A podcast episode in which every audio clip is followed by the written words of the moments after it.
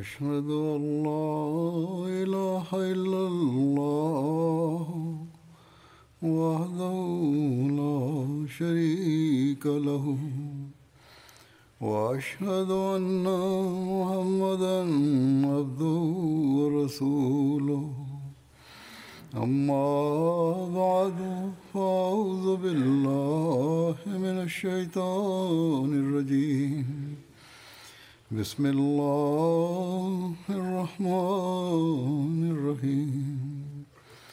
الحمد لله رب العالمين. الرحمن الرحيم. مالك يوم الدين. إياك نعبد وإياك نستعين. اهدنا الصراط المستقيم. صراط الذين أنعمت عليهم. غير المغضوب عليهم ولا الضالين. Wir befinden uns zurzeit im Monat Ramadan. Es ist ein Monat, in dem sich eine spirituelle Atmosphäre entwickelt.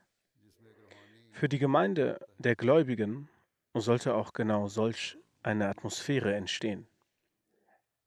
In diesem Monat legt sich der Fokus neben dem Fasten auch vermehrt, vermehrt auf die Gebete.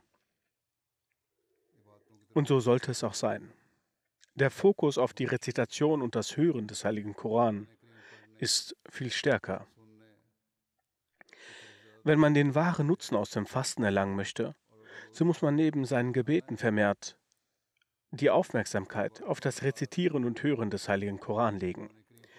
Der Ramadan hat eine besondere Bindung zum Heiligen Koran, beziehungsweise der Heilige Koran hat eine Bindung zum Ramadan. Im Heiligen Koran sagt Allah,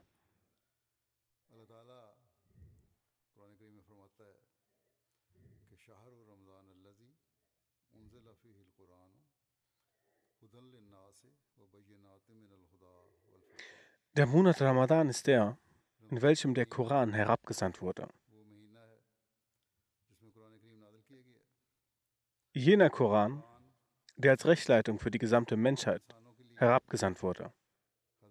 Er trägt offenkundige Beweise der Führung in sich und göttliche Zeichen.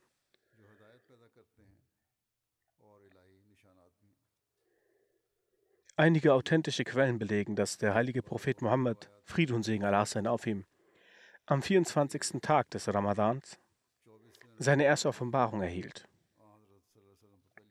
Jedes Jahr zum Ramadan wiederholte der Engel Gabriel den gesamten Koran mit dem heiligen Propheten Mohammed, Fried und Segen Allah sein auf ihm. Im letzten Jahr wiederholte er ihn sogar zweimal. In Bezug auf den Ramadan zeigt sich im heiligen Koran eine besondere Bedeutsamkeit. Wir sollten uns in diesem Monat bemühen, intensiv den heiligen Koran zu rezitieren, hören und auch seine Erläuterungen zu hören und lesen.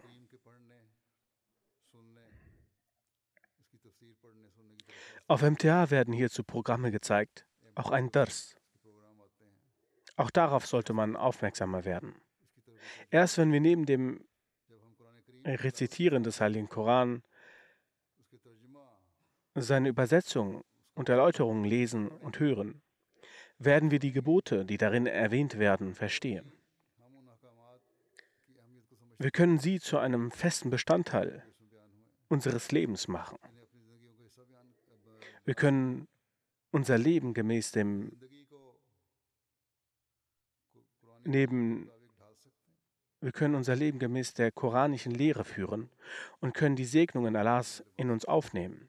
Wenn wir vollkommenen Nutzen aus dem Ramadan ziehen möchten, so müssen wir, so müssen wir uns intensiver mit der Rezitation des Heiligen Koran und seinem Nachsinn beschäftigen. Überall, wo in Moscheen das Dars angeboten werden, angeboten wird, äh, sollte dies gehört werden. In diesem Zeitalter hat der verheißene Messias, Friede sei auf ihm, sehr offenkundig die Wichtigkeit des Heiligen Koran, seine Besonderheiten und seine offenkundigen Beweise dargelegt. Seit geraumer Zeit präsentiere ich sie in den Worten des verheißenen Messias, Friede sei auf ihm, durch verschiedene Auszüge. Es ist wichtig, sie immer wieder zu lesen, zu hören und darüber nachzusinnen, damit wir darüber Verständnis und Bewusstsein in uns entwickeln können. Auch heute werde ich einige Auszüge des verheißenen Messias, Friede sei auf ihm, präsentieren. Über die Tatsache, dass der Heilige Koran ein dauerhaftes und ein ewiges Gesetz ist, schreibt der verheißene Messias, Friede sei auf ihm,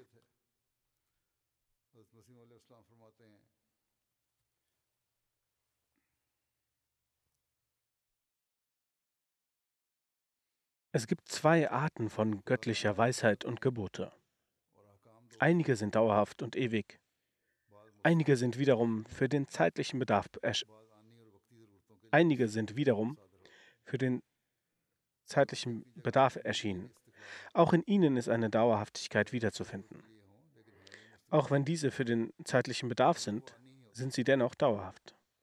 Jedoch für eine bestimmte Zeit sind sie temporär. Beispielsweise unterscheiden sich die Gebote für das Verrichten der Gebete oder das Fasten auf Reisen und dem Zustand des Verbleibs. Das heißt, auf Reisen ist, Beispiels, ist es beispielsweise erlaubt, das Gebet zu kürzen oder gemeinsam zu verrichten. Im normalen Zustand sollte man aber versuchen, alle Gebete vollständig zu verrichten. Genauso ist es mit dem Fasten. Auf Reisen darf man nicht fasten. Im allgemeinen Zustand also beim Verbleib ist das Fasten obligatorisch für jeden körperlich Ausgewachsenen. Dann spricht er, Friede sei auf ihm, von einem weiteren Gebot. Wenn eine Frau das Haus verlässt, trägt sie ein Kopftuch. Dieses Gebot gilt für die Frau in einer besonderen Situation. Im Haus ist es für sie nicht erforderlich, ein Kopftuch zu tragen. Das Gebot der Bedeckung Barda gilt, wenn sie außerhalb des Hauses ist. Dann auch, vor wem sich die Frau bedecken muss. Weiter sagt er, Friede sei auf ihm vergleichend, genauso waren die Gebote der Tora und der Evangelien gemäß den Bedürfnissen der jeweiligen Zeit. Das Gesetz und Buch, das der heilige Prophet Mohammed, Friede und Segen Allah sein, auf ihn brachte, war ein dauerhaftes Buch und ewiges Gesetz. All das, was darin erwähnt wird, ist vollkommen. Der heilige Koran ist ein dauerhaftes Gesetz.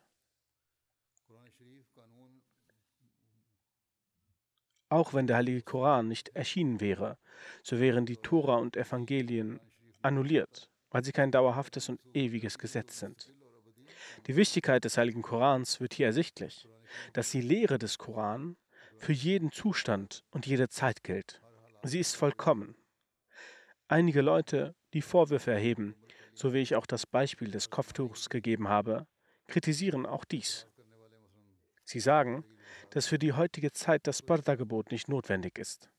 Bisweilen lassen sich auch unsere Mädchen davon beeinflussen. Auf der anderen Seite jedoch akzeptieren die Menschen den Sachverhalt, beziehungsweise es werden auch viele Artikel darüber geschrieben.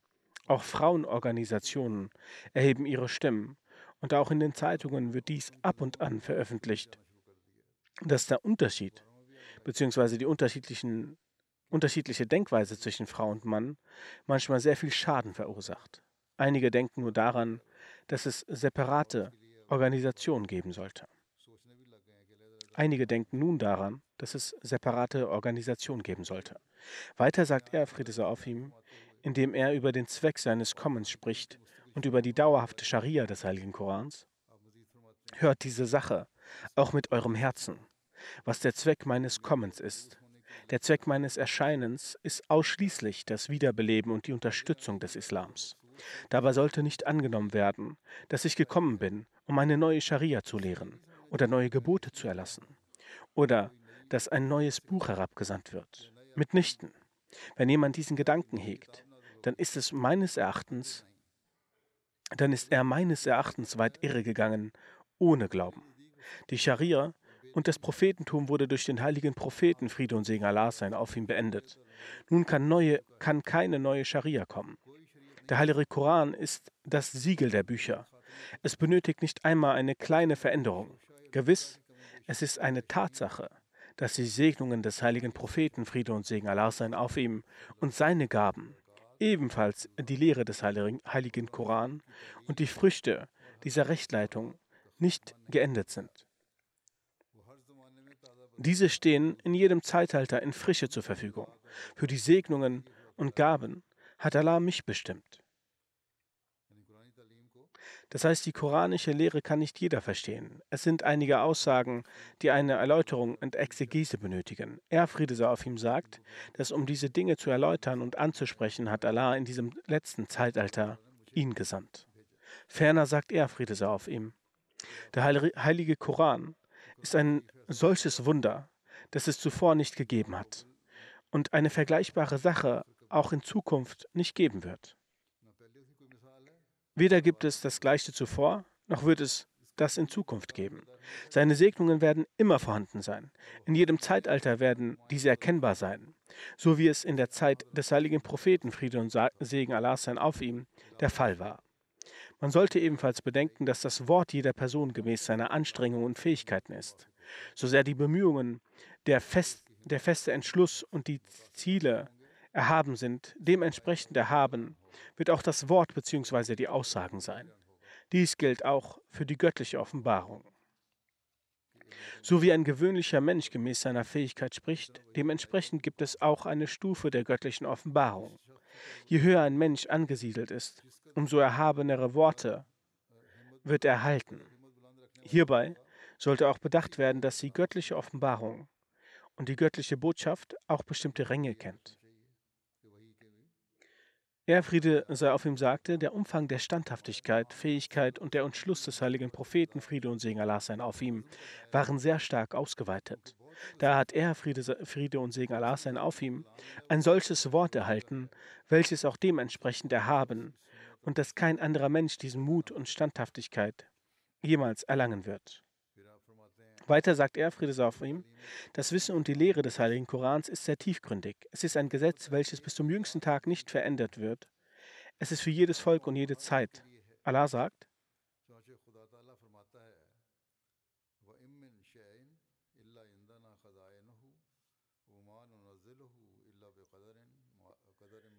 Und es gibt kein Ding, von dem wir nicht Schätze hätten, aber wir senden es nur nach bestimmtem Maß hinab.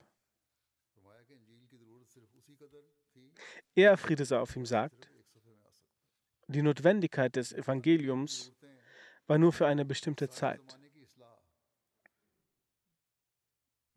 Daher kann sie in seiner Zeit, daher kann sie in einer Seite zusammengefasst werden. Die Aufgabe des Heiligen Korans jedoch ist die Reform aller Zeiten. Die Aufgabe des Heiligen Korans ist, den Menschen von der Wildheit zum Menschen zu machen von der menschlichen Verhaltensweise in, einer, in einen zivilisierten Menschen zu machen, damit durch die Scharia und die Gebote diese Schritte erfolgen können. Der nächste Schritt ist es, den Menschen zu einem gottesnahen Menschen zu machen. Diese Worte sind sehr kurz, aber sie beinhalten tausende von Aspekten. Da bei den Juden der Feueranbeter und in verschiedenen Völkern der Geist des Übels sich verbreitet hat, hat der heilige Prophet Fried und Segen Allah sein auf ihm durch das göttliche Wissen alle angesprochen und gesagt,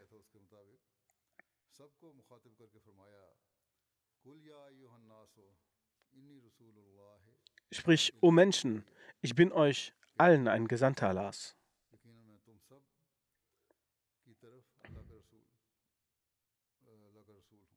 Daher war es not, notwendig, dass der heilige, heilige Koran die Vollkommenheit der Lehren darstellte, die von Zeit zu Zeit gekommen waren. Ebenfalls, dass er alle Wahrhaftigkeiten in sich trägt, die in allen Zeiten vom Himmel zu den Propheten für ihre bestimmte Völker auf die Erde gesandt wurden. Das heißt, dass er auch die alten Dinge in sich trägt, die bereits etabliert wurden. Dies ist im Heiligen Koran enthalten. Für den Heiligen Koran ist die gesamte Menschheit und nicht nur ein bestimmtes Volk.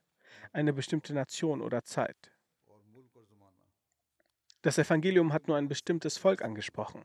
Daher hat der Prophet Jesus, Friede sei auf ihm, mehrfach gesagt, dass er für die verlorenen Schafe Israels gekommen ist.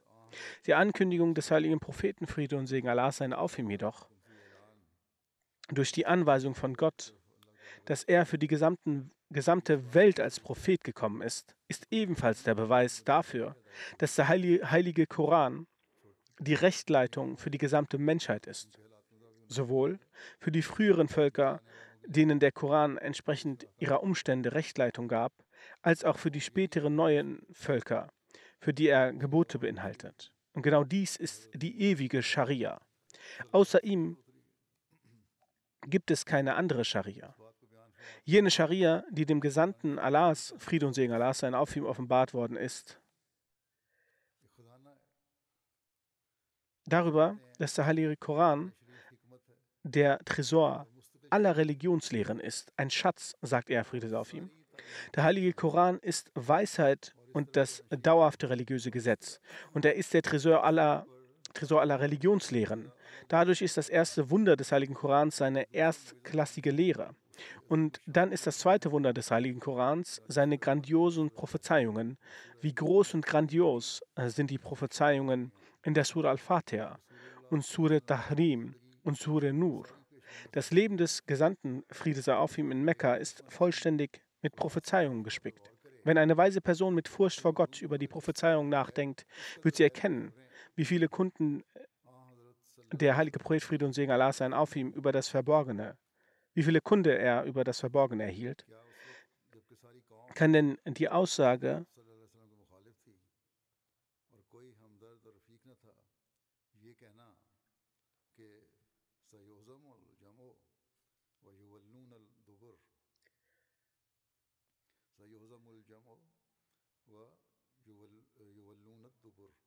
in einer Zeit, als das ganze Volk gegen ihn war und kein Sympathisant und Kamerad vorhanden war, als eine Kleinigkeit betrachtet werden. Sprich, die Scharen werden alle in die Flucht geschlagen werden und sie werden den Rücken kehren. Das ist die Bedeutung davon. Er, Friede sei auf ihm, sagt, kann das als eine Kleinigkeit betrachtet werden. In Anbetracht bestimmter Mittel kann man das Urteil fällen, dass das Feindesheer hätte besiegt werden können. Also, wenn bestimmte Mittel vorhanden sind, dann hätte man sagen können, dass sie besiegt worden äh, werden. Doch er, Friede und Segen Allah sein auf ihm, macht in einem solchen Zustand Prophezeiungen über seinen eigenen Erfolg und über die Demütigung und Misserfolge des Feindes, was auch letzten Endes genauso eintrifft. Diese Prophezeiung, die im Heiligen Koran erwähnt ist, hat Allah, der Hocherhabene, dem heiligen Propheten Friede und Segen Allah sein auf ihn in Mekka mitgeteilt. Und das auch noch in der anfänglichen Zeit, als er noch in sich noch als er noch in sich der Lage der Schwäche befand in Mekka. Und wie ist dann die Prophezeiung in Erfüllung gegangen? In der Schlacht von Ahzab, in der Regel wird diese Prophezeiung darauf bezogen, aber auch in den Situationen ist sie wahr geworden. Immer als ein großes Heer der Ungläubigen vor den Muslimen geflüchtet war. Weiterhin sagt er, Friede sei auf ihm, dann die Prophezeiung über die, ein, über die 1003, 100, 1300 Jahre später entstehende Bewegung und über die Anzeichen und Merkmale jener Zeit. Wie grandios und unvergleichlich sind diese Prophezeiungen nur. Also gemeint sind die Prophezeiungen über das Zeitalter des weißen Messias. Wie grandios sind sie nur, sagt er. Einige habe ich auch schon erwähnt in der letzten Freitagsansprache. Und bis jetzt erfüllen sich sie sich weiterhin mit einer Pracht. Er, Friede sei auf ihm, sagt weiter, führt die Prophezeiungen irgendeines Buches der Welt an. Können die Prophezeiungen Jesu mit diesen Prophezeiungen denn mithalten? Dann sagt er, Friede sei auf ihm, im Rahmen der Vorzüge des heiligen Koran darüber, dass der heilige, heilige Koran auf einen Sinn und Zweck beruht. Folgendes. Es ist die Vortrefflichkeit der koranischen Lehre, dass jedes darin enthaltene Gebot auf bestimmte Zwecke und Zweckmäßigkeit beruht. Das heißt, er ist gefüllt mit Zielen und Zwecken. Er hat einen Sinn. Und deshalb wird an mehreren Stellen im Heiligen Koran betont, dass man den Gebrauch machen soll von Verstand, Verständnis, Auffassungs- und Denkvermögen, der Fähigkeit zum Nachsinnen und vom Glauben. Fakahat bedeutet, dass man Verstand und Denkvermögen anwenden soll und dazu vom Glauben Gebrauch machen. Der Glaube ist auch wichtig. Genau das ist das Unterscheidungsmerkmal zwischen dem Heiligen Koran und anderen Büchern. Und kein anderes Buch hat sich getraut, seine Lehre von der feinen, präzisen und freien Kritik des Verstandes und des menschlichen Denkens zu prä präsentieren. Er, Friede sei auf ihm, hat das Beispiel des Evangeliums erwähnt gesagt. Die cleveren und raffinierten Befürworter des Evangeliums haben in Anbetracht des Gedankens, dass die Lehre des Evangeliums gegenüber der Stärke des Verstandes gänzlich leblos ist, mit aller Cleverness in ihren Glaubensmeinungen den Punkt mit aufgenommen, dass die Dreieinigkeit und das Sühneopfer solche Geheimnisse sind, deren Essenz der menschliche Verstand nicht erfassen könne. Doch demgegenüber ist die Lehre des lobenswerten Koran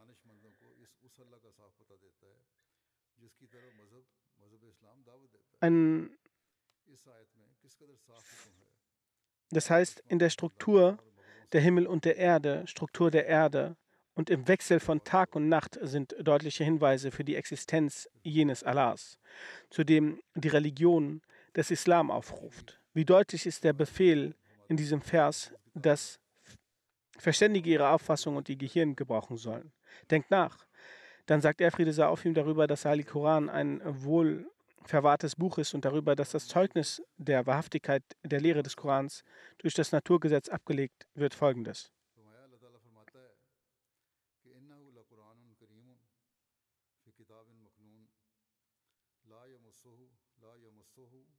Allah der Hocherhabene sagt, wahrlich, das ist eine, ein ehrenwerter Koran in einem verborgenen Buche. Sprich, darin steckt eine wohlverwahrte Sache. Keiner kann es berühren, außer den Gereinigten. Er sagt, vielmehr ist diese ganze Schrift wohl verwahrt in, den, in der sicheren Büchse der Natur. Was bedeutet, dass dieser ehrenwerte Koran in einem verborgenen Buch liegt. Dessen Existenz ist nicht nur auf Blättern begrenzt, sondern er ist auch in einem verborgenen Buch, das man auch auf die Schrift, dass man auch die Schrift der menschlichen Natur bezeichnet. Das heißt, die gesamte Lehre des Heiligen Koran wird von jenem einzelnen Element des Naturgesetzes bezeugt. Seine Lehre und seine Segnungen sind keine Geschichten, die ausgelöscht werden können. Vielmehr sind, wird jeder, der es versteht und danach handelt, auch die Gnade Allahs erhalten. Aber es sollte darin erinnert werden, dass seine Geheimnisse und die tiefen Bedeutungen nur reine Menschen, nur reinen Menschen offenbart werden. Und dafür ist es notwendig, von der Gesellschaft reiner Menschen zu profitieren. In diesem Zeitalter ist der verheißene Messias derjenige, dessen Worte die von Allah gegebenem Wissen gesegnet wurden, wir betrachten und bedenken sollten. Die gleichen Koranexegesen, die mit dem Wissen seiner Heiligkeit, Friede sei auf ihm, entsprechen, finden in der Literatur der Ahmadiyya-Gemeinde Erwähnung. Wieso wurde der heilige Koran als Sikr bezeichnet? Darüber schreibt der verheißene Messias, Friede sei auf ihm.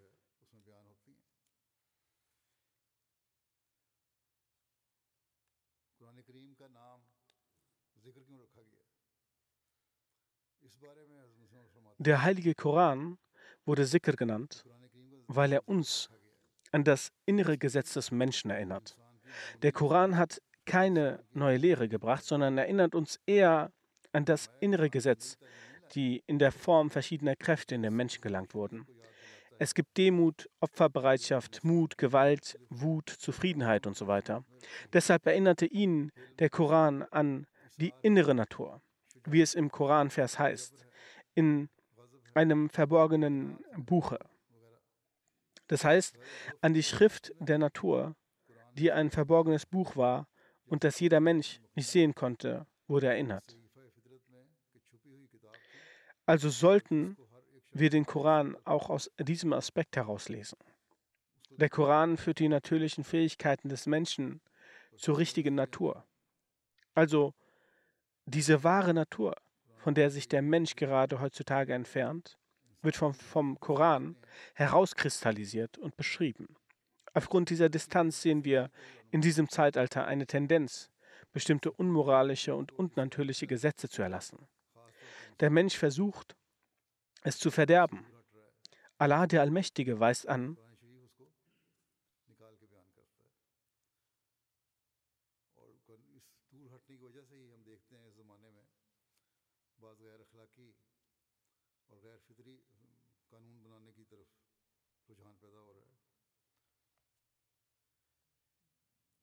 انسان اسے بگاڑنے کی کوشش کر رہا ہے Konzentriere dich auf den Koran und denke sorgfältig nach. Wenn Sie dies umsetzen, werden Sie die höheren Standards der menschlichen Natur erkennen. Es ist also wichtig, darüber nachzudenken. Und auf die Weise sollten wir den Koran lesen und verstehen. Der Verstand von Kindern und Erwachsenen wird heute im Namen der Freiheit vergiftet. Auch davor können wir uns schützen. Viele Eltern stellen sich dieselbe Frage, wie man auf das reagiert, was Kinder in der Schule lernen. Wenn wir also die Koranexegesen und die Literatur der Jamaat betrachten und lesen, die im Lichte der Gebote des Koran stehen, dann können auch die Eltern den Kindern die Antworten geben. Weiterhin hat seine Heiligkeit, Friede sei auf ihm, gesagt,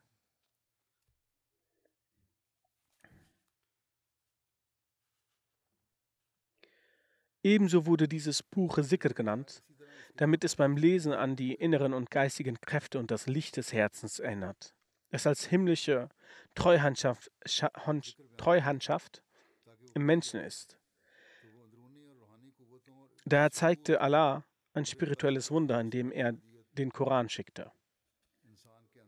Lest es immer und immer wieder und es wird euch daran erinnern. Damit der Mensch diese Erkenntnisse, Wahrheiten und spirituelle Wunder erfährt, die er nicht kannte.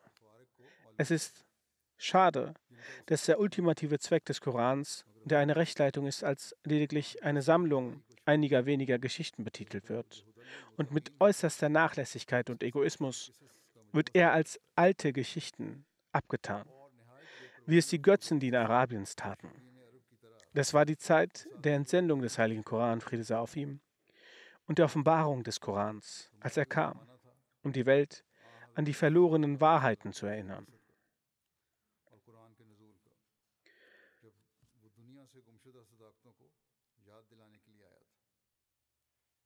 Nun ist die Zeit da, über die der Gesandte Allahs, Friede und Segen Allahs sein auf ihm vorhersagte, dass die Menschen den Koran rezitieren würden, aber der Koran nicht aus ihrer Kehle herabsteigen würde.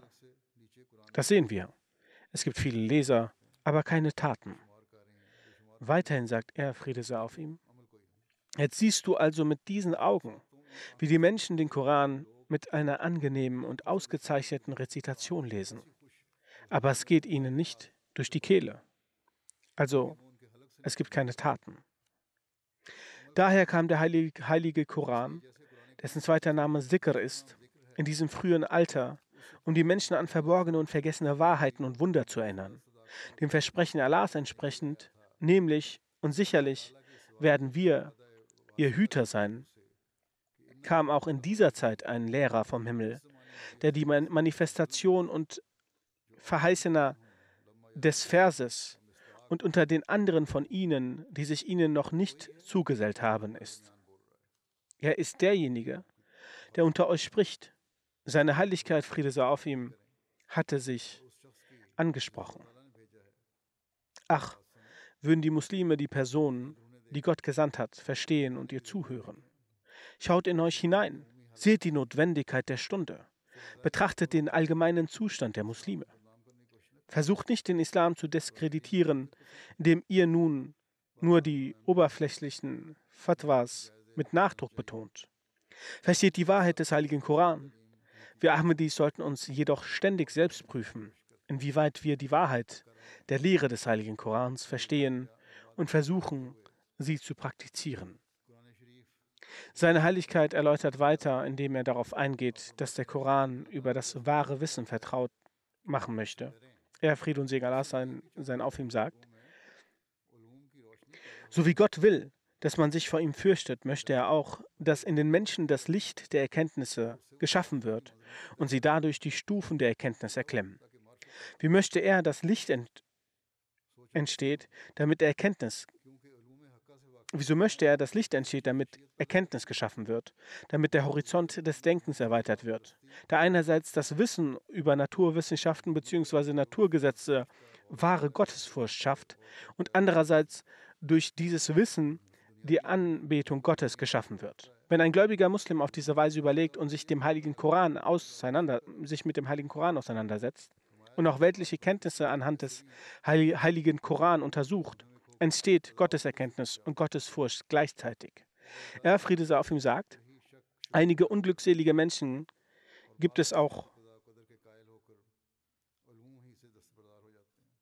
die in Wissenschaften versunken sind, sich vom Glauben Bestimmung, Bestimmung und Schicksal entfernen. Sie erzeugen Zweifel in Bezug auf das Wesen Gottes. Dann gibt es einige, die hier an die Bestimmung und Schicksal glauben und die Wissenschaften ablehnen. Entweder vergessen sie Gott unter dem Vorwand der neuen Wissenschaft oder verneinen die Wissenschaft komplett unter dem Vorwand, sich Gott nähern zu wollen. Er, Friede, Friede sei auf ihm, sagt, der Heilige Koran präsentiert beide Lehren auf vollkommener Weise. Der Heilige Koran möchte die Naturgesetze aus dem Grund lehren und macht den Menschen aus dem Grund darauf aufmerksam, weil dadurch die Gottesfurcht entsteht. Entsprechend dem Fortschritt in der Erkenntnis Gottes entwickelt sich die Liebe zu Gott. Er lehrt, er lehrt, den Menschen aus dem Grund, sich der Bestimmung und dem Schicksal zu fügen, weil dadurch das Vertrauen auf das Wesen Gottes und Merkmale der Zuversicht entstehen und damit er mit dem Willen Gottes zufrieden ist und wahre Frieden und wahren Frieden und Zufriedenheit erlangt was das wahre Ziel und Zweck der Lösung ist. Allah hat dieser Umma bzw. Gefolgschaft die, Lehre, die Quelle der wahren Erkenntnis in Form des heiligen Koran gegeben. Jene Person, die, das, die diese Tatsachen und Kenntnisse erlangt, die im heiligen Koran erläutert wurden und allein durch wahre Gottesfurcht erreicht werden können, erlangt jenes Wissen, das diese Person zum Ebenbild der Propheten der Söhne Israels macht. Ja, es ist absolut wahr, dass ein Mensch, der das Mittel, das ihm gegeben wurde, nicht nutzt, selbst schuld daran ist. Es ist nicht die Schuld des Werkzeuges. Genau das ist der Zustand der Welt. Obwohl die Muslime eine beispiellose Gabe Gottes, wie den heiligen Koran besaßen, die sie von allen Irreführungen erlöste und aus jeder Finsternis herauslotst, jedoch ließen sie den Koran beiseite und beachteten seine reinen Lehren nicht im geringsten. Das Ergebnis war, dass sie sich vom Islam vollständig distanziert haben.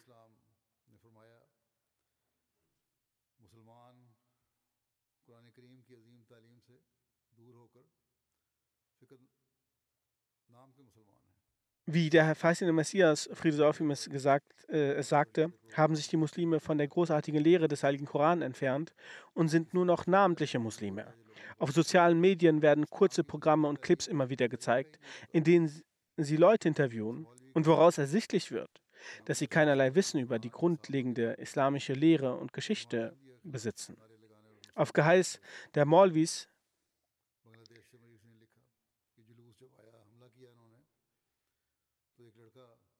skandinieren sie im Namen der Ehre des Prophetentums, des Koran, der Gefährten gegen die Ahmadiyya Jamaat und versuchen, ihr Schaden zuzufügen. Aus Bangladesch hatte mir jemand geschrieben, als die Revolte ausbrach und sie angriffen, warf ein Junge vielleicht mit Steinen. Unser Ahmadi sagte zu ihm, was machst du denn da? Steht, da etwa im, steht, da, steht das etwa im Koran? Oder ist das, was du machst, die islamische Lehre? Sag mir, wo steht es geschrieben? Wir sind diejenigen, die das Glaubensbekenntnis sprechen, daraufhin ließ er sofort den Stein fallen. Diese Menschen handeln also demgemäß, wozu die Maulwis sie aufhetzen. Möge Allah uns vor dem Unheil dieser Unheilstifter bewahren, uns dazu befähigen, den Heiligen Koran in diesem Ramadan und auch danach zu verstehen und lernen und nach seiner Lehre zu handeln. Möge Allah uns vor den Übeln der Welt bewahren. Legen Sie im Ramadan einen besonderen Fokus auf Gebete. Ich habe bereits erwähnt, möge Allah jeden Ahmadi überall vor jeglichem Unheil bewahren und möge Allah jene, die in seinen Augen unverbesserlich sind, zu einem warnenden Exempel machen, für die, andre, für die anderen machen, damit die anderen durch die Gebote Allahs, damit die anderen dadurch die Gebote Allahs befolgen können.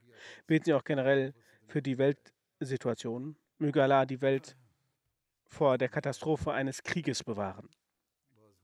Nun möchte, möchte ich einige Verstorbene erwähnen. Darunter ist zuerst unser Murabi Silsila und Mubaligh Silsila, welcher mit besonderer Treue sein Werk verfüllt hat. Er war ein sehr demütiger Mensch und er hatte die Möglichkeit, eine sehr lange Zeit zu dienen. Er hat das Recht des Dienstes erfüllt. Sein Name ist Munawar Ahmed Khurshid. Er war ein Muballigh Silsila in Westafrika. Er ist vor einigen Tagen verstorben. Wahrlich, wir sind Allahs und zu ihm ist unsere Heimkehr.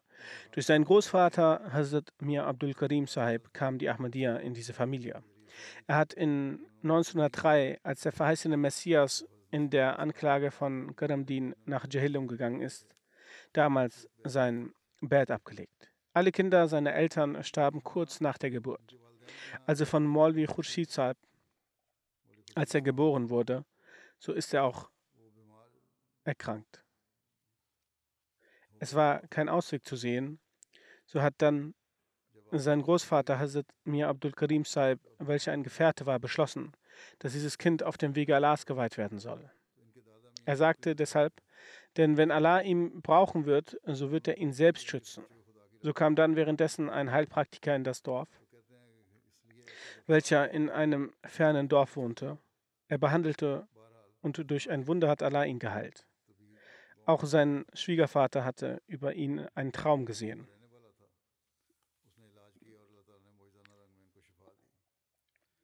Mahmud Khan Darwish Sahib.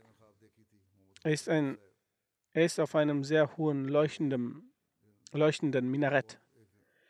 Und den Darwish Sahib wurde gesagt, dass er das Minarett der Ahmadiyya sehr erleuchten wird. Und er wird große Möglichkeiten erhalten, der Ahmadiyya zu dienen. Und Allah hat ihm die Kraft gegeben. Er absolvierte die Jamia, blieb dann einige Zeit in Pakistan. Dann im Jahr 1983 ist er nach Afrika gegangen, nach Gambia und Senegal. Dort hat er einige lange Zeit gedient. In Gambia hat er auch als Amir dienen können. Aufgrund seiner Krankheit kam er nach UK in 2005 und auch von hier hat er das Nizam Senegal beaufsichtigt, bis kein Murabi nach Senegal gegangen ist und dort das Nizam, Nizam nicht beaufsichtigt hat. Ferner hatte er in der Zeit von 2008 bis 2012 die Möglichkeit, in der Jamia Ahmadiyya UK zu dienen, wo er auch die Möglichkeit erhielt, hat er besondere Arbeit geleistet. Er, hat die Ehre, vieler Bats zu, er hatte die Ehre, viele Bats zu machen. Durch ihn haben 40 Mitglieder des pa Parlaments die Ahmadiyya angenommen. Und zu diesem Erfolg hat der vierte Khalif, Rahmullah bei einer Ansprache der Jalsa Salana ihm mit dem Titel Eroberer von Senegal ausgezeichnet. In Jalsa Salana 2015 hat er zwei Mitglieder des Parlaments gebracht. Ebenfalls die Auszeichnungen, die die Parma für verschiedene Murabian bereitgestellt hat, so hat er die Abdurrahman Nayer-Auszeichnung erhalten. Er ging auch nach Spanien, wie ich es ihm gesagt hatte. Er hat unter den dortigen Afrikanern das Tablich getätigt und sehr gute Arbeit geleistet. Er hat dort viele Bats machen können. Unter der Ansarullah Britannien hat er auch online den Unterricht des Heiligen Koran gegeben. Bis zum Tod ist diese Arbeit gelaufen. Unter den Hinterbliebenen sind drei Söhne, drei Töchter und seine Frau. Ein Sohn von ihm ist Murabi Silsila hier in UK. Daoud Hanif Saib, welcher zurzeit der Direktor der Jamia Ahmadiyya Kanada ist und auch in Gambia Amir der Jamaat war, als er dort hingegangen ist, sagt, von 1983 bis 1994 hat er dort die Möglichkeit erhalten, viel zu dienen. Und neben der Tätigkeit als Muballigh hat er dort an der Schule Islam gelehrt. Er sagt, dass die Situation des Tablir in Senegal so war, dass er dort schwer, sehr schwer, dass es dort sehr schwer war zu leben. Er sagt, dass er zum Ende vom Jahr 1985 in die Stadt von Farafeni verlegt wurde, welcher zu der Grenze von Senegal liegt. Hier zu leben und in Senegal die Ahmadiyya Jamaat zu gründen und Erfolg zu haben, war sehr schwer. Die senegalische Regierung gab keinem Pakistani das Visum.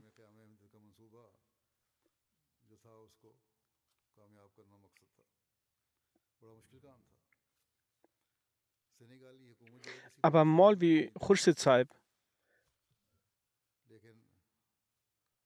aber in Munawar Khurshid war diese Fähigkeit, dass er sich unter die Leute mischte. Er knüpfte die Kontakte auf äh, seine Art sehr gut. Dann konnte er ein wenig Französisch, deshalb, als er dort versetzt wurde, so hat er dann schnell auf, die, auf der Grenze mit den Offizieren den Kontakt aufgebaut.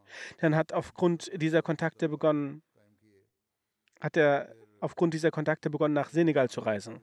Durch einen äh, Direktor der Grundschule hat er noch mehr die französische Sprache sprechen gelernt, denn er hatte dort von den lokalen Sekretären die Erlaubnis genommen, dass er dort Französisch sprechen durfte. Und er setzte sie, sich zum Direktor Abus Salam Barisaib. So war es ein Erfolg und so ging er von Zeit zu Zeit nach Senegal dann hat er einen besonderen Ausweis. So hat er diesen dann bekommen, womit er dann mit den gammischen Autos nach Senegal reisen konnte. Er hat darin die Literatur mitgenommen, er machte dort das Tablir und so hat er dort viele Beds machen können.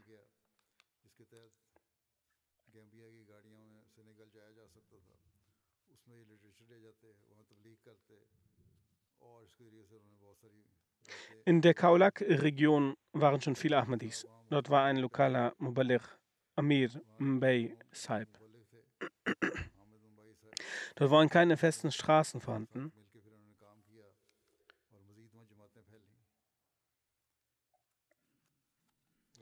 Die Straßen waren kaputt in Afrika oder unbefestigt. An einigen Orten gab es keine Straßen. Er fuhr dennoch in weit gelegene Gebiete mit dem Motorrad. Bei den Motorradwegen lagen die auf dem Weg liegenden Äste so nah an ihm, dass seine Beine, Beine blutig wurden. Aber es kümmerte ihn nicht und er blieb auf seine Arbeit fokussiert.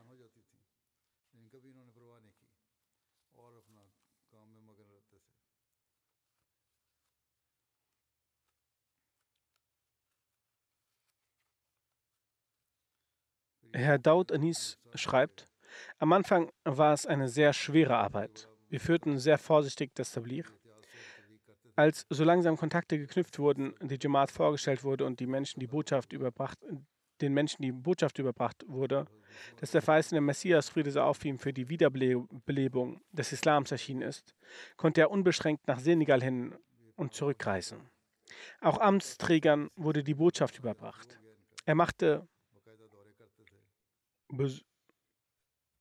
er besuchte das Land regelmäßig.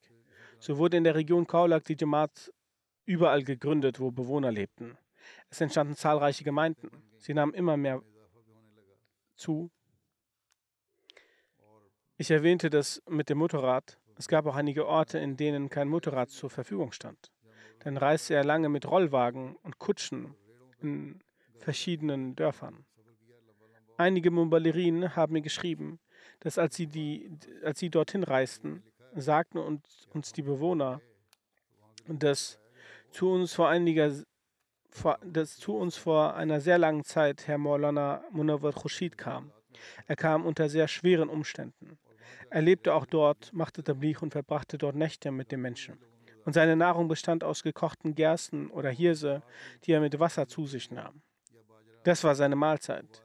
Dann schritt er voran und machte weiter Tablich. Er sorgte sich niemals über gute Unterkünfte oder darüber, ob er Essen bekommen würde. Er ließ sich nieder, wo auch immer es verfügbar war und aß, was er bekam. So wurde er unter den Menschen allseits beliebt und konnte sehr gut Tablich machen. Als der vierte Khalif Rahmullah im Wahrtraum sah, dass die Jamaat in französischsprachigen Ländern wächst, ging er aus seinem Gebiet weiter und richtete sich auf Senegal. Er wurde dorthin versetzt und verkündete dort den Islam. Auf diese Weise machte er Tabligh bei den Mitgliedern des Parlaments, sodass 14 Parlamentarier die Möglichkeit erhielten, die Bad abzulegen. Das hatte eine hervorragende Auswirkung auf die Jamaat, da die dortige Jamaat gefestigter wurde. Um das Nizam Jamaat zu stärken, war es notwendig, neben der Vergrößerung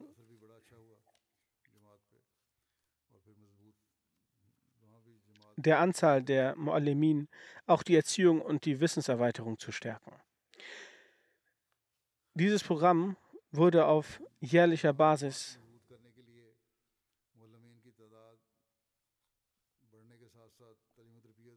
aufrechterhalten und Maulana Saib hat mit viel, sehr viel Mut die ganze Arbeit verrichtet. 1987 wurde er zum Emir der Gemeinde Senegal ernannt und ist bis zu seinem Lebensende dieser Verantwortung mit großer Anstrengung nachgegangen. Er war überfüllt mit motivierter Bereitschaft für das Khalifat. Und es war tatsächlich so, das habe ich gesehen, als wäre, als er während seiner Krankheit hierher kam, er war seit zehn Jahren recht krank. Als ihm während seiner Krankheit eine Aufgabe aufgetragen wurde, versuchte er diese sofort zu erledigen. Er hatte große Leidenschaft für das Tabligh. Herr Imam Wadiullah, ein Mubaligh aus Senegal, schreibt, als ich hier ankam, hörte ich den Namen von Herr, Herrn Munawar sehr oft. Wo auch immer ich hinging, erwähnten die Menschen ihn voller Liebe. Er berichtet von den dortigen Anwohnern, dass der örtliche Muallim Herr Mahmoud Tassir Mara sagte, Ich habe über Herrn Munawar Khurshid die Ahmadiyyat angenommen und er hat mir gute Bildung zukommen lassen und mich mit viel Mühe und Liebe diszipliniert. Dadurch habe ich in der Jamia Ahmadiyya Ghana studiert und erhielt die Möglichkeit, in der Jamaat zu dienen. Ich habe zwar eine lange Zeit mit ihm verbracht. Ich war eine lange Zeit, ich habe eine lange Zeit mit ihm verbracht. Eine Person aus Senegal schreibt, dass er hat viel Leidenschaft und Liebe für das Khalifat. Und all das sagte er auch stets zu mir, die Bindung zum Khalifat aufrechtzuerhalten. Des Weiteren habe ich gesehen, dass er nie das Tahajjud-Gebet ausließ und er ermahnte uns, das Tahajjud zu verrichten und insbesondere für den Khalifen der Zeit zu beten. Ein Muallim schreibt weiter, er war ein sehr aufrichtiger Mensch, der fleißig war und durch ganz Senegal reiste. Er war bemüht, in jedes Dorf zu reisen und dort die Botschaft des weißen Messias, Friede sei auf ihm, zu verkünden. Ich bezeuge, dass Herr Munawar sich bei der Arbeit für die Jamaat nicht über Tag, Nacht und Nahrung sorgte. Er hatte eine sehr innige Bindung mit Allah, die oft zum Vorschein kam. Einst wurde ein Gemeindemitglied mit einer Veranstaltung, zu der viele Gäste erschienen waren, sehr krank und wollte nach Hause. Er bekam die Erlaubnis. Er bekam einen Sitzplatz und sobald er sich in den Bus setzte, hielt Herr Munawar ihn auf und sagte, er solle sich in einen anderen Bus setzen. Er sagt, mir kam die Frage in den Sinn, ob der vorherige Bus etwa in einen Unfall verwickelt sein sollte. Und wenn es so wäre, dann würden die Menschen sagen, dass ein Mann die Veranstaltung der Jamaat besuchte und an einem Unfall starb. Es geschah genauso. Der Bus, von dem er aufgehalten wurde, hatte einen Unfall und mit dem zweiten Bus kam der Mann wohlauf zu Hause an. Das stärkte den Glauben der Menschen. Die Liebe der dortigen Anwohner ist daran zu ermessen, dass sein Janaza-Gebet an vielen Orten in Senegal abgehalten wurde und viele unterschiedliche Menschen daran teilnahmen. Der Sadr der Jamaat Patak, Herr Rogan Fay, schreibt, die Hingabe, mit der Herr Munawar Khurshid arbeitete, wäre für einen anderen sehr schwierig. Dann schreibt Herr Jalu, ein lokaler Muallim, als er zum zweiten Mal nach Senegal kam, hatte ich eine lange Zeit die Möglichkeit, Herr Munawar, mit Herrn Munawar zu arbeiten. Er war sehr gottesfürchtig und mutig.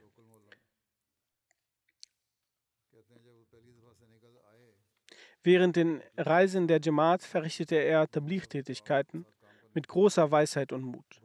Ähnlich wie er gerechtigkeitsliebend. Ähnlich war er gerechtigkeitsliebend. Er hatte einen Umgang großer Liebe und Gerechtigkeit zur Jamaat. Herr Raja Baran schreibt, in seinen letzten Tagen wurde er sehr krank und musste jeden Tag zur Dialyse. Als er mich eines Tages bei einer Hochzeit traf, sagte er, er hätte ein Geschäft eröffnet. Ich fragte, was er mit der Eröffnung des Geschäftes meine. Daraufhin sagte er, da ich immer zu Hause bin, habe ich von meinem Haus habe ich vor meinem Haus einen Tisch aufgestellt. Dort lege ich bei Hitze Wasser und Literatur der Jamaat aus. Wenn die Vorbeilaufenden Wasser benötigen, gebe ich ihnen Wasser und Literatur. So saß er auch während seiner Krankheit nicht unbeschäftigt rum. Er fand einen neuen Weg. All jene, die fragen, wie sie Tabligh machen sollen. Wenn Wege für das Tabligh gesucht werden, so findet man sie. Man muss nur Eifer und Interesse haben. Ein, eine weitere Stärke von Herrn Munawwar Khurshid war, dass er Sprachen schnell erlernte. In Gambia werden verschiedene Sprachen gesprochen und er sprach diese. Und er sagte, dass die Missionare die drei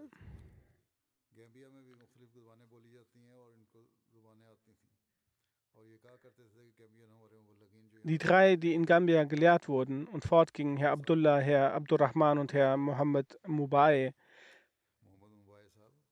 aus verschiedenen Stämmen waren und die gegenseitigen Sprachen nicht verstünden, doch er kenne die Sprachen dreier Stämme. Seine Ehefrau, Frau Nusrat Jahan, schreibt, er schenkte der Erziehung der Kinder große Aufmerksamkeit. Er war ein sehr liebender Mensch. Er hatte eine grenzenlose Liebe zur Khilafat. Er füllte das Recht seines Waqf.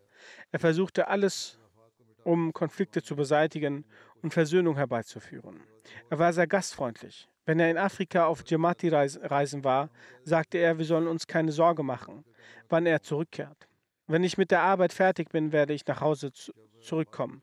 Er hatte eine Besessenheit für Tabligh. Auch in Spanien hatte er viele Möglichkeiten für Tabligh. Trotz seiner Krank Krankheit ging er da dafür hin. Auf diese Weise weckte er alte Kontakte wieder auf. Sein Sohn Mohammed Ahmed Khurshid ist Murabi, er schreibt, er riet uns stets, dass wir Leuten zum Nutzen sein sollen.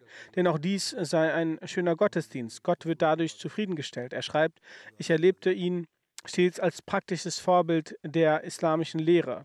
Herr Salman Salmi aus Spanien schreibt, während seines Aufenthalts in Spanien hatte ich mehrmals die Möglichkeit, mit ihm Tabligh zu, auf, zu Tabligh aufzubrechen. Ich sah immer wieder die erstaunliche Tatsache, dass er irgendeinen afrikanischen Fußgänger begrüßte, zusehends ein Gespräch mit ihm begann und in kurzer Zeit eine stabile Verbindung zu ihm entstand und er gleichzeitig erzählte, aus welchem Dorf diese Person kommt, in welcher Gegend es liegt. Er sei dorthin gegangen und die Leute in der Umgebung seien sehr aufrichtig. Er kannte auch dortige einflussreiche Personen, da er in afrikanischer Sprache mit ihm sprach, hörte die Person ihm auch zu und war sowohl erstaunt als auch erfreut. Nach drei bis vier Treffen kam sie der Jamaat dann näher und dann vermittelte er ihm vermittelte er ihm die Botschaft. Er schreibt, beim ersten Mal war es nicht seine Absicht, die Botschaft zu vermitteln. Zuerst baute er einen persönlichen Kontakt auf. Dann machte er beim zweiten oder dritten Treffen Tabligh und überbrachte die Botschaft der Ahmadiyya. Bis dahin, sagt er, ist der Boden aufgrund der persönlichen Kontaktes und seiner Moral reif. Die Menschen legten dann auch unmittelbar das Bett ab. Er arbeitete sehr viel in Spanien. Durch die Gnade Allahs hat er dort auch die Jamaat etabliert. Er hat eine Begeisterung dafür, die wahre Botschaft der Ahmadiyya und des Islam zu verbreiten. Und es ist vollkommen wahr, dass auch seine Demut ein extremes Maß annahm. Als ich ihn aufforderte, nach Spanien zu gehen, erklärte er sich ohne jeglichen Einwand bereit, obwohl er krank war. Möge Allah der Allmächtige der Jamaat weiterhin solche treuen Missionare gewähren, die selbstlos ihre Arbeit erledigen. Möge Allah der Allmächtige auch seine Ränge erhöhen.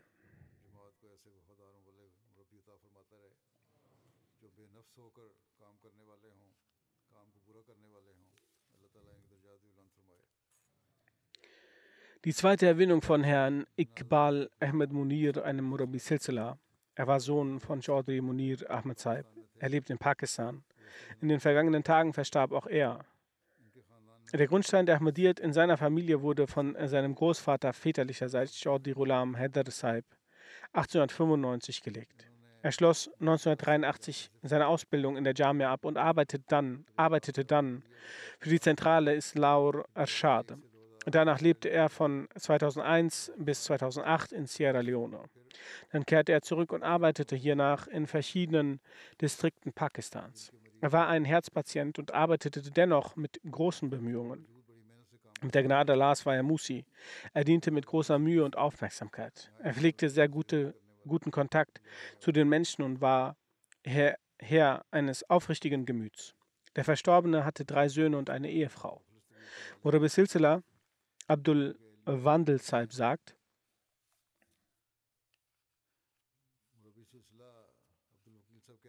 Wakil Saib sagt, Er war ein, eine allseits beliebte Person, Persönlichkeit und er hatte eine starke Bindung zu, zur Khilafat. Er war sehr liebevoll, er hatte eine sehr eindrucksvolle Persönlichkeit, aber er war auch sehr sanftmütig. Nach einem kurzen Treffen konnte man erkennen, dass er große Demut in sich trägt. Said Munir Ahmad Saib Naib Amir Karachi sagt, er arbeitete mit ihm, er war Herr einer äußerst fleißigen und aufrichtigen Persönlichkeit. Welche Aufgabe ihm auch aufgetragen wurde, erledigte er sofort mit oberster Priorität. Er kam extra ins Büro und gab Hinweise und Ratschläge. Er sagt, auch ich wurde durch ihn stets ermutigt. Er hatte ein reines Herz. Er pflegte persönliche Kontakte zu den Leuten des Helgas, wodurch für seine Tätigkeiten viele Erleichterungen entstanden und weshalb er auch zum Hinweisen auf die Jandajat geschickt wurde. Sein Hinweisen zeigte dann auch stets zufriedenstellende Wirkung. Möge Allah dem Verstorbenen vergeben und gnädig sein und seine Ränge erhöhen. Die dritte Erwähnung ist äh, von Frau Saida Nusrat Jahar Begum Saiba, Ehefrau des verstorbenen Herrn Mia Abdul Azim Darwesh aus Qadian. Auch sie verstarb in den vergangenen Tagen. Sie war seit langem bettlägerig. Zur Zeit des Darwesh Derwesch war sie die erste aus dem Bundesstaat Odisha einheiratende Frau. Die Verstorbene verbrachte mit ihr, ihrem Ehemann die Zeit des Derwesch-Daseins in Geduld und Dankbarkeit. Sie hielt stets ihr Fasten und Gebete und ihre Gebete ein und war eine betende, fromme und aufrichtige Frau. Sie rezitierte regelmäßig den heiligen Koran und unterrichtete diesen auch anderen. Sie brachte vielen Kindern und Frauen das Lesen des heiligen Korans bei. Als zu den Zeiten des Derwesch-Daseins das Einkommen gering war, züchteten, züchtete sie Hühner als Einkommensquelle, statt von anderen etwas zu erwarten. Sie hatte einen ausgeprägten Elan für den Dienst an die Menschheit. In Guardian anlässlich der Waschung und Beerdigung von Frauen leistete sie großen Dienst und unterstützte sie bei der Waschung des Leichnams. Sie hatte eine besondere Bindung zum Khalifen der Zeit. Sie nahm an jedem finanziellen Aufruf teil. Die Verstorbene war auch Musia, zu ihren Hinterbliebenen zählen vier Söhne und eine Tochter. Sie war die zweite Mutter von Khurshid Anwar Saib. Sie war die Tante des verstorbenen Daus Mohammed Shahid Saib. Möge Allah ihr vergeben und gnädig mit ihr sein und ihre Ränge erhöhen. Nach dem Freitagsgebet werde ich ihre Totengebete in Abwesenheit anleiten.